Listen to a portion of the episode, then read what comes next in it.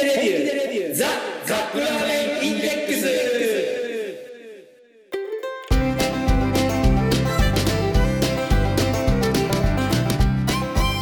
今週もやってまいりました本気でレビューザカップラーメンインデックスラーメン好きのおじさん2人がカップラーメンについて好きなことを好き放題言い合うだけのポッドキャスト番組でございます毎回ジャンルを問わず気になったカップラーメンを買ってきて番組内で実際に食べるそして感じたことを熱く語るといった具合に進めてまいりますが私たちは決してメーカーの回し物ではありません一消費者として感じたことを素直にお伝えしていきたいと思っています。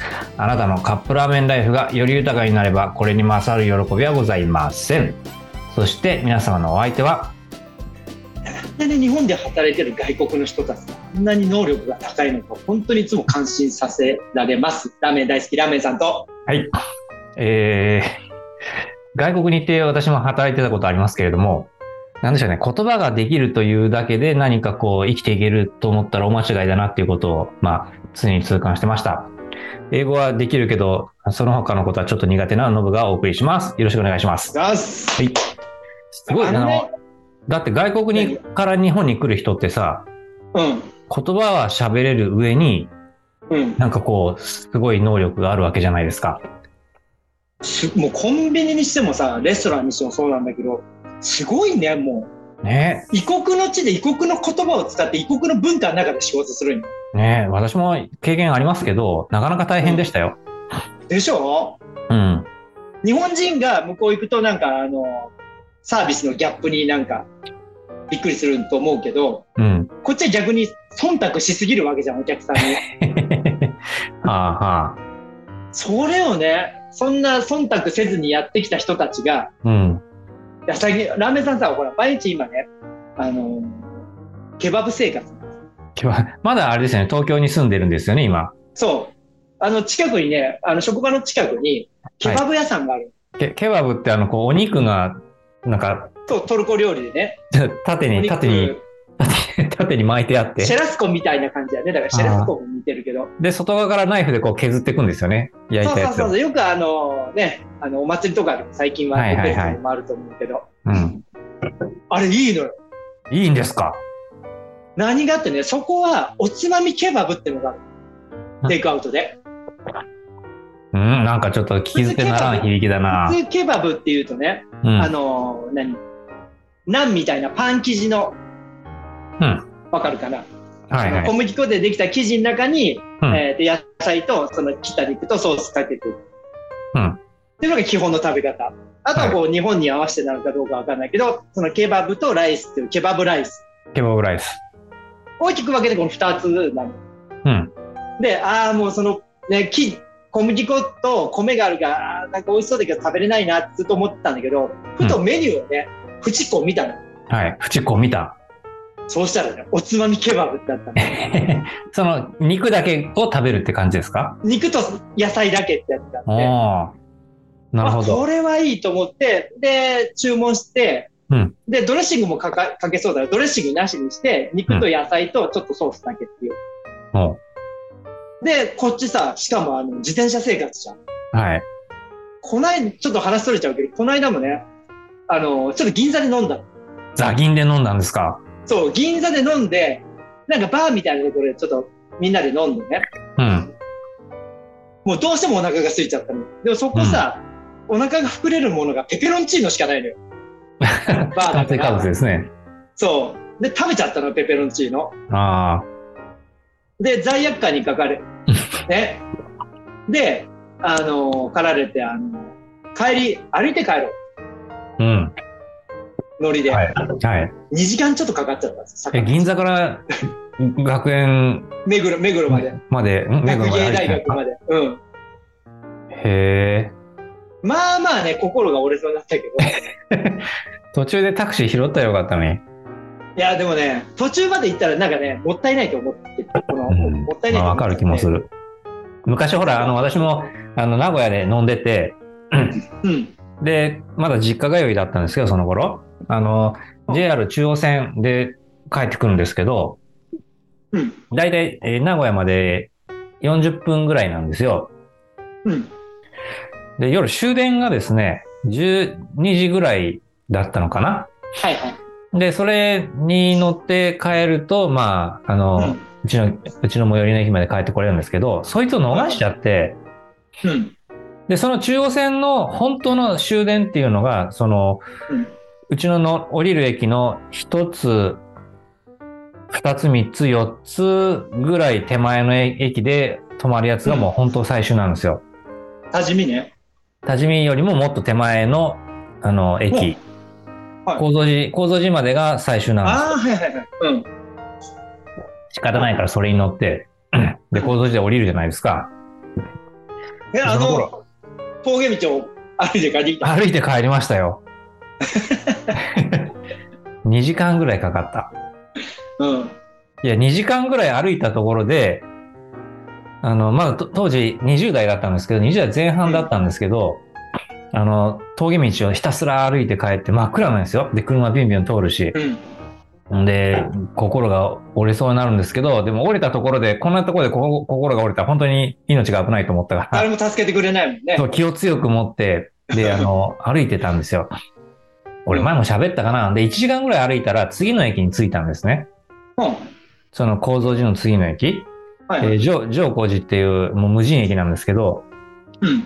で、あ駅の明かり、ホームの明かりが見えるんですよ。近づいてくると。うんで、周り真っ暗だし、じゃあちょっと、はいあの、無人駅のホームで一休みしようかなと思って、駅のホームに、あの、近づいて歩いてったら、うん。そのホームで誰か知らない、まあもちろん知らないですけど、おばさんが一人そこに真真っ暗の中に座ってて、明かりの下に座っててくつろいとるんですよ。うん。その夜中に？夜中に。で怖くなってきちゃって、もううんビビって怖くなってすぐその場からもう逃げてきたから、もう休憩もできなくって、またひたすら歩き始めて。で、さらに1時間歩いたら次の駅が見えてきたんですね。うん今度はココケっていううん駅が見えてきて、で、ああ、駅だと思って駅のそば歩いてったら、突然隣に車が止まって、うん。なんか見たら、あの、若い兄ちゃんとお姉ちゃんが二人車の中乗っててですね、うん。こんなとこで何してんですかとか言って声かけてきて、うん。いや、あので、電車なくなっちゃったから歩いて帰ってんだよって言ったら、そんな危ないから乗ってってくださいとか言われて、マジで？乗せられて、家まで送ってもらっちゃいました、そこから。すごいね、いい人がいるもんだ、日本は。で、車の中で話聞いたら、あの、うん幽霊かと思ったらしいです。こんな真夜中の真っ暗なところ人がね、ポツンと歩いているから、しかもこんな夜2時過ぎでしたからね。あのね、あのーリスナーの皆さん、あの、ノブんちは結構田舎にあるんだけど、あの、名古屋のこう町からはい。山を1個、2個ぐらい越すんだよね、あれ。そうですね。その2個目の、1個目の山を越すぐらいの話です、今。うん。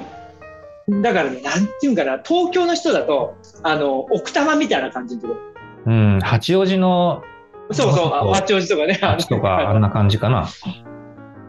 八王子に入る前って、もう結構この峠道じゃない？うん。下道で行くと、はいはい。山梨の方から。あんな感じのとこです。うん。うん、関西の人通で言うと、もう奈良、奈良の山奥みたいな感じだよね。まあでもとにかくいい人がいて助かったっていうか、いやた うんただその、私が歩いて帰った時は、私の友人がですね、同じように終電逃して歩いて帰ったっていうやつがいたんで、うん。そいつの話を聞いたら、あの家帰ったらちょっと空空がもう明るかったって言ってたから、はいはい。まあ夜通し歩きゃ着くかなぐらいの、うん。実際やったやつまあ、がいるんだから行けば着、くのよ。ねできるだろうと思って軽い気持ちで歩いたんですけど、本当後悔しましたね。でしかも、その若かったから、うん手。持ちのお金がなくってタクシーで帰るっていう発想がなかったんですよね。まあでもほら、あの、落語家の人がい、ある落語家の人が言ってたんですけど、あの、どっか街中で飲んで、飲んで帰って、終電逃して、で、とぼとぼと軽い歩いて帰ってくる、その時に、一人、まあ一人じゃないですか、ずっと。は真っ暗な道を一人、とぼとぼ歩いている時に、人間は成長するっていうことをその落語家の人が言ってたんですよね。なんかいろいろ考えるんですよね、一人で歩いてると。い。うん。真っ暗の中。で、その落語家の人は帰りながら自分でこう落語の練習を一人でブツブツしたりとか、うんしながらとかしてたらしいんですけど、うん。うん、なんかそういう孤独な環境に陥ると人間はきっと成長するんですよ。一皮むけるんですよ。私はそれでも3皮ぐらいむけましたけど、その時で。もう二度とやりたくないと思った。でもね、そんな時に、ラーメンさんで飲むじゃないけど、はい。もっあの、何？え、あ、そう、終電じゃないわ。職場で、あの、当時プリウス乗ってたんだけど、バッテリーが上がっちゃって、あの、出先でですか？うん。で、うん夜中だったのよ。うん。で、もう、なんか JAF も呼ぶのめんどくさいし、とりあえず家帰ろうと思って、で、は歩こうと。あ、歩こうと。1時にうん。ぐらいに出たんですよ。うんお店を。はい。6時です、着いてええじゃあ5時間ぐらい歩いてたってことです？そう。でもね、でもその時の方が辛くなかった。今回の銀座の方が辛かったの。2時間。年年だからじゃないの？違うのよ。その時は何が良かったかって、うん。ポッドキャストを聞く道具があったの、その時。その5時間の時は。あイヤホンを持ってたの。だかうん。ら、ポッドキャストを聞きながら行くと、だって1時間番組だと5本で終わるのよ。まあそうだよね。そうだそう、けどだ。から皆さん、このポッドキャストってね、あの、ある意味、時間を忘れさせてくれるんで、あのー、ラメさん、あの、マラソンの時もこれを使ったの。だから、ああ、言ってましたね。そう、マラソンの本番の時に、皆さん何もつけずに走るじゃん。はラーメンさんは、もうどうせひたすらただ走るだけでしょ？同じところを。同じところというか道を。あ。走るだけで、マラソンやってる人聞いたら怒りますよ。景色が多少変わるだけだから、何もイベントもないじゃん。あ途中のの休憩所で、あ、今回バナナだな、今回なんかお菓子だな、みたいなぐらいの差じゃん。あ。うん。どうせ暇だからと思って、でしかも時間が短くなると思って、ポッドキャストを用意しとったの、うんその時はいはい。はい。そうしたらね、あっという間。うん。そうですか。うん。まだから皆さん、本当あのー日頃のね、何？ダイエットでもいいんですけど、やっぱ歩くのはすごく体にいいことなんで、でもただ歩くと、うんちょっとつまんないじゃないですか。うんぜひこのポッドキャストをあ、はい。聞きながら、皆さん、あ、当番組はあれですね。やっぱな何かをしながら聞くっていう時にはちょうどいいかもしれないですね。もう本当ね、うん。多分ノブみたいに、あのー真っ暗な、あのー怖いところをこのくだらない、このおっさん二人の話を聞きながら行くと、怖くないはずです。ああ。でもあの、よ真っ暗の夜中の道で、ポッドキャスト聞きながら歩いてたら、多分、あの、すごく危なかったんじゃないかな。みなんかあ車がわかんない。そうそう、み耳塞いだ状態で。そうだ、耳塞いでたら、あのー乗ってきますか？っていう言葉も聞こえんもんね。そうですよね、うん本当に幽霊かと思われちゃったかもしれない。まあでも、あというあわけで、のいろんな経験があってね、はい人間は成長するわけですけれども、うんカップラーメンも成長するんじゃないですか？そうですね。成長するというか、カップラーメンも進化してるはずなんですよ、いろいろと。でも、進化、して、進化して行き着いた先が麺とスープだけっていうのはどう、どうでしょうね。どうなんでしょうね、これ一。周回ってまた一周回ったみたいな感じです。はい。はい、じゃあ今週の獲物でございます。明星、麺とスープだけ。また来ましたね。来ましたね。何回取り上げてるんですか？これ、第4弾らしいです。はい。で、しかも、えーっと、はい、どうぞ。あの、黄金治癒中華そばってあるんで、これ、1回目にやったやつと、同じな気がするんですけどね。多分バージョンアップしてます、これは。そう。で、気になってホームページ調べてみたら、これ第4弾って書いてあったんで、はい。まあじゃあ新しく、新しいのかなこれ。それとも1段目の焼き直しなのかな ね、これ食べてみないとわかんないね。しかも、しかしこの明星さん、あれですね。これ味しめちゃった感じですね、完。全に締めた。で、途中さ、ほら、第2弾で、ちょっと失敗したじゃん。あの、マー油のやつ。そう。あれはね、あの、このコンセプトにちょっと合ってないよね。まあ、湯を入れちゃった時点で。はいはいはい。で、あの、3段目のこの間やった、あの、買い出しのやつ。うん、あれもよかったね。よかったですね。えだってまだ数ヶ月しか経ってなくない？この間取り上げてかまあだからもう味を占めちゃったんですよ、明星さん。ら。ねあ、しかも今回あれですよ。まあ今蓋開けてみましたけど、うん。えー例によって液体スープ。これはお召し上がりの直前に入れるやつ。で、だしパックですよね。だしパックもちょ、はい。わちょっと待って、小袋が入ってる。なんだろう、これ。これ黒胡椒かななんか。わからん。でも、あれですね、今回、えーっと、中華そばですよね。黄金自由中華そば。で、黒胡椒がいるかな？うん、これはね、スープの味を引き締め、上質に仕上げる粗挽きの黒胡椒です。へえ。そう、麺はね、しなやかでギュッと詰まった弾力のあるノンフライ。えうんスープは泡、泡踊りね。泡踊りの鳥は、あの、鳥の鳥ね。阿波踊りってのは、阿波、あの、阿波踊りの阿波に、おは尻尾ですよね。その、鶏の鳥。阿波踊りっていう鳥がいるらしいです。はい。泡踊りの旨味をベースに、たまり醤油と生醤油うん。を合わせ、えー、大こ黄金、黄金自油、黄金自油を加えた、コクと旨味あふれるスープです。で、だしパック。かつお節、昆布、サバ節、焼きあご4種類だね。それを合わせた魚介のうまさが広がります。はい。じゃあ、お湯を用意していきましょよう。はい。じゃあ、お湯を入れていきましょう。えーっと、はい。と今回はお湯だけですよね。何もこれだけでいい入れないもんね。です。はい。じゃあ、入れていきます。せーのそこまで入れます。えーっと、よいしょっと。はい。丼型のカップに入りました。で、えーっと、液体スープを上に乗せて温めなきゃいけないんですよね。で、熱湯5分ですと。えー、5分、5分。5分、スタート。はい。5分経ちました。来ましたね。はい。じゃあ、えっと、当然ながらこの状態ではまだお湯の中に麺が入ってるだけですよね。これこそスラーメン。すそうめんだね、これ。ね。はい。とりあえず一回この状態でほぐしてみましょう。ほぐほぐほぐ。ほぐほぐほぐっと。はいはい。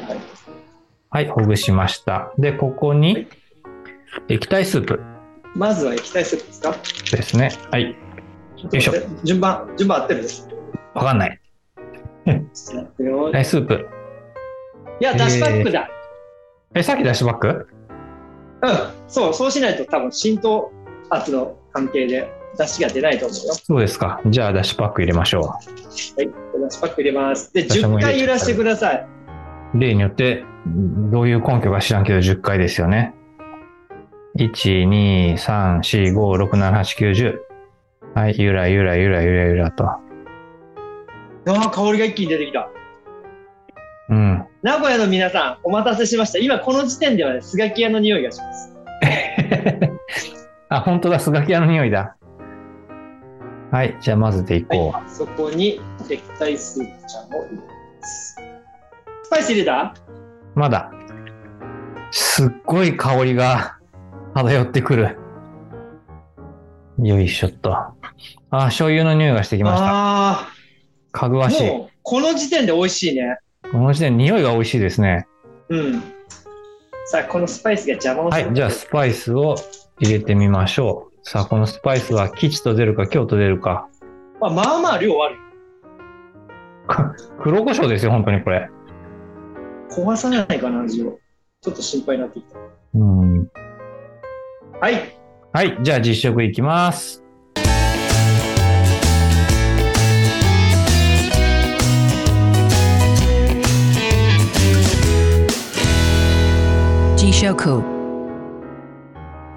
もう見たまんまですね。あの、黄金色だね。黄金色のスープに黒い黒胡椒が、粉末がかかってますと。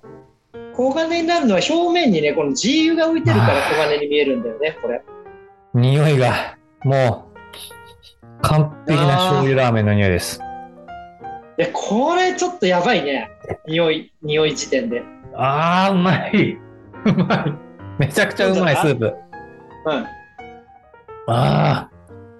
もうね、あの、うん海のものとも山のものともつかないような出汁が、一気にブワーッと押し寄せてきますね、これ。この黄金色のスープから。で、表面にちょっと油が浮いてるんですよね。何でしたっけ？ね、黄金、黄金、黄金チー油でしたっけ？うん。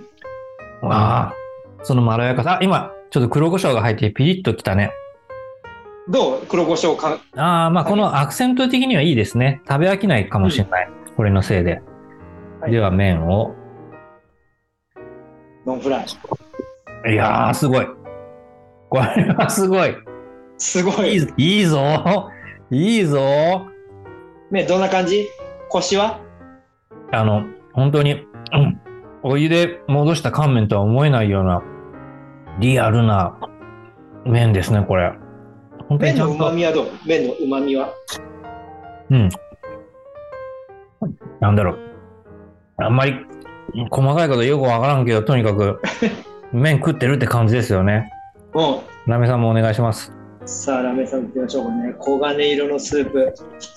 もう香りはもうこの、あ本当に魚と、えっ、と、この鶏と、ーうんこの醤油のたまりの匂いが、いいバランスで、なんか、混ざったような感じです。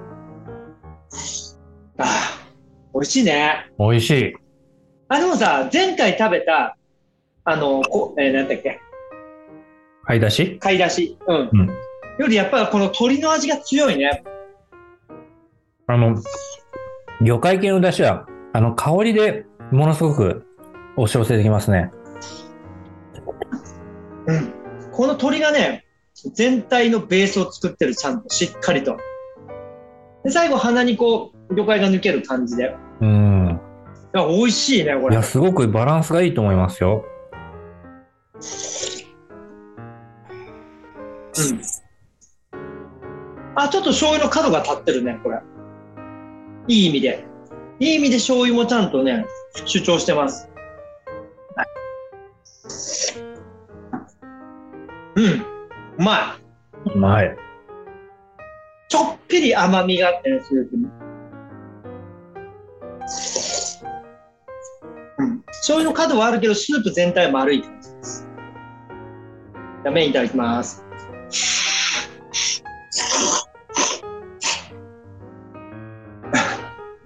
ああ、しっかりコシがありますね、これ。うん。うん。うん。しっかり麺も、麺らしい旨味が。またこの麺にさ、油がしっかり絡みつついて、そうなんですよ麺にも。、うん、旨味がぬるっと感じが。前回ほら、あの、買いだ琥珀買い出しをいただいた時には、スープと、そのおまけとして麺があるって感じだったんですけど、なんだろう、今回はすごくバランスがいいというか、うん。麺もちゃんと仕事してる感じが。じゃあ、その感じはって。でね、胡椒が意外と何も邪魔してないね。うん、してない、してない。量も多すぎず、うん。いや、これうまいね。うん。え、でも、もしこれ本当に具が入ってたら、ちょっと、どう、うん、どうなんだろうん、具、何が合うんだろう、これ、う。具は。それがね、想像できないんですよね。合う具が想像できない。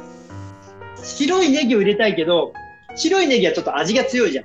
そうそうそう。ネギだとちょっと崩しちゃうかなっていう感じがするんですよね。でも青いネギだとこれに合わないんだよね、なんか。ビジュアル的に。うん。どうだろう難しいぞ。チャーシューとかでもちょっと場違いな気がするし。ねえ。変に肉の臭みが出ちゃうかもしれないね、これ、これに合わせると。えー、どうしよう、これ。うん。うん。なんかますます完成度高くなってません、これ。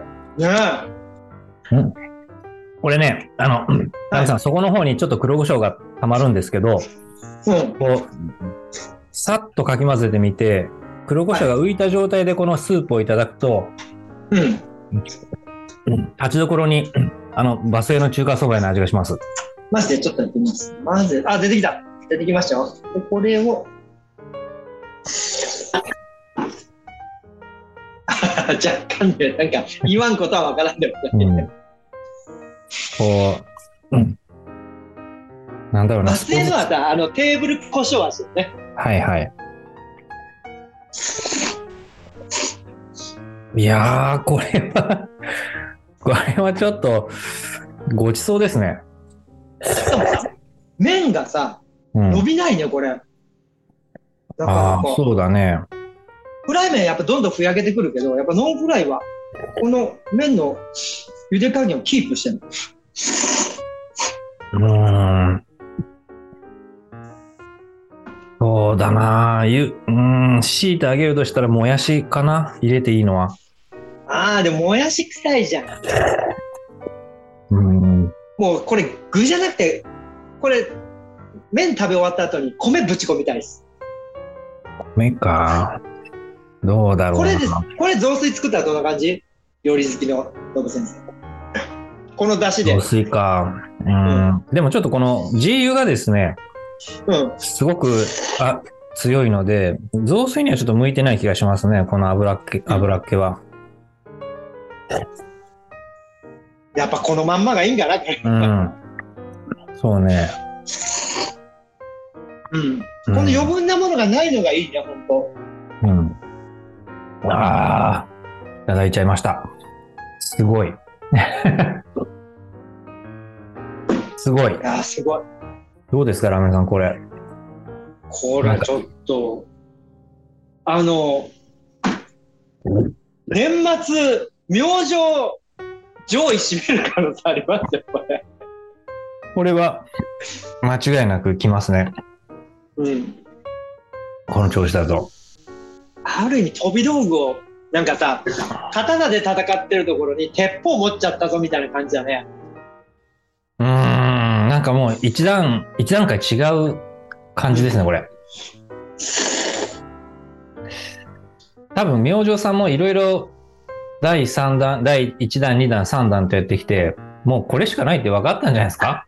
もう小細工なしっていう。いや、だからね、今度ね、ぜひ、こういうの豚骨の余分なものないバージョン、うん。豚の骨をね、はい。あの、ダッシュパックに入れてもらってですね、コップもですか？そう、コップを入れてもらって、うん。で、それを10回振ると、あの、普通の博多ラーメン。袋を開けて、そのコップまで全部出せば久留米ラーメンになる。そこに溜まるやつが？そうそうそうそうそう。なるほど。よし、じゃあラーメンさん、これ、あの、どうでしょう？一言で言えます、えー明星、麺とスープだけ。えー、小金 GU 中華そばですが、これ一言で言うと、うん前も言ったかに一緒かもしれないけど、えー、フリーザですね。フリーザ？はい、フリーザの最終形態です。だんだんいろんな途中になんかね、いろいろなんかでかくなったりさ、なんか形が変わったんだけど、一番強いやつはもう余分なものがそぎ落とされて、なんかチッてシュッとしたやつじゃん。うん、なんかつるっとした感じになりますもんね。そう。もう53万パワーですよ。なるほど。いや、もうわかる、わかる気がする。うん。本当に麺とスープだけでいいって感じになってますね、これ。ドドリアさんって言いそうだもん。強すぎて。その辺のカップラーメねえ、ドジェさんビビってちびっちゃうよ、本当これ、これじゃうん。まあ、はい。ごちそうさまでした。ごちそうさまでした。じゃあ次のコーナー参りましょう。せーの。ラーメンにラーメンに聞け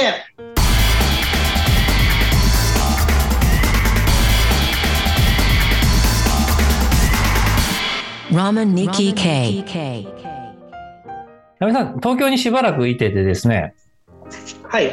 その、ラーメン的な何かありました？体験。ラーメン的なものは、あ、目黒でね、うん。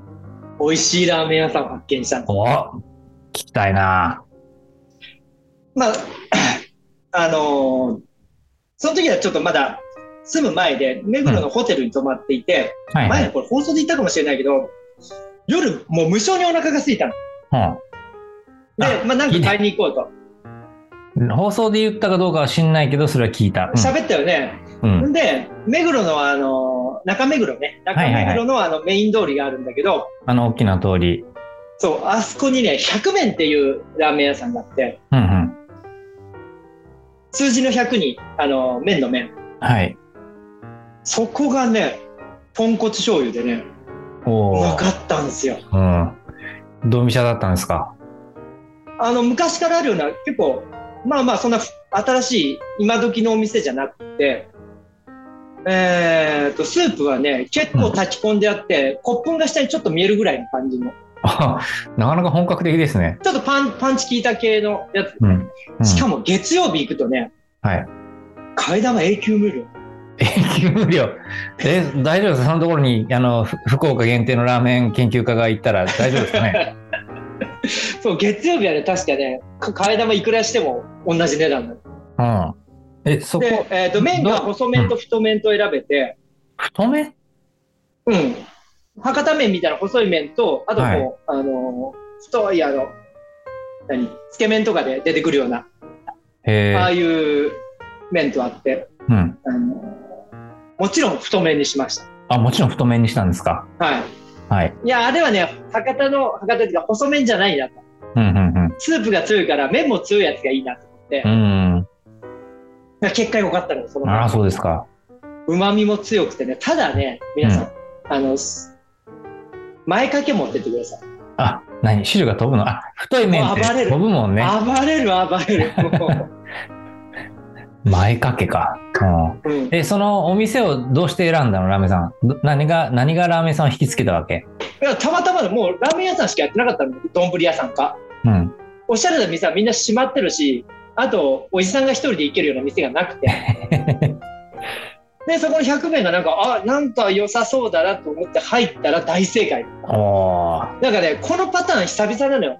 ほら、ラーメン食べるときって前情報入れていくじゃん、大体今。はいはいはい。ここ行こう、ここ行こうって。うん。今回はもう本当、あのー行き当たりばったりで。行き当たりばったり。うん。で、なんか素敵な出会いがあったね。嬉しいね、そういうのってなんか。うん。で、また行きたいと思うけど、いや、ラーメン食べるとなと思ってね。それじゃあ、この、こんな番組やるなよって話なんだけど、これはライフワークの一つとして。しょうがないですよね。番組は番組だもん。うん。はい。ということでした。100名よかったら皆さん、目黒にありますので行ってください。あの、駅のそばなんでしたっけ？うん。だからね、あの、アクセスもすごく良くて、はい。しかも夜中までやってますんで。あの、あれですもんね。すごいスタバに行く途中の、のあれで見つけそうそうそうた、そうそう。あれですもんね。うん。はい。じゃあエンディングいきましょう。エンディング。エンディング。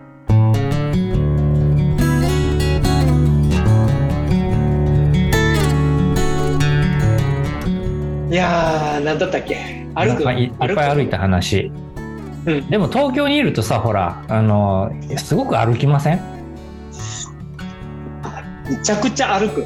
ねえ。だって名古屋とかにいるとさ、地元にいると基本移動が車じゃん。うん。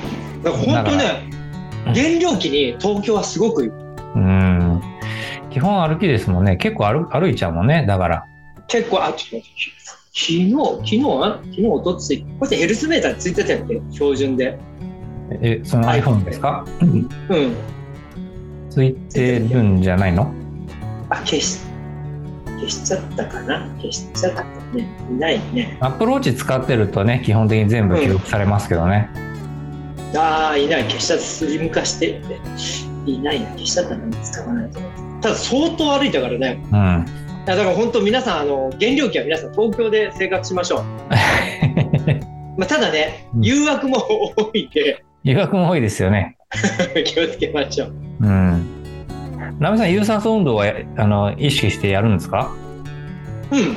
あの、ジム行くときは、うん。あの、30分ぐらい自転車がかかるし、で、今度テニスも週に行ってるんだけど、はい。東京で。うん。そこも40分ぐらい自転車でかかるんだけど、もう両方とも漏れなくアップダウン付きなのよ。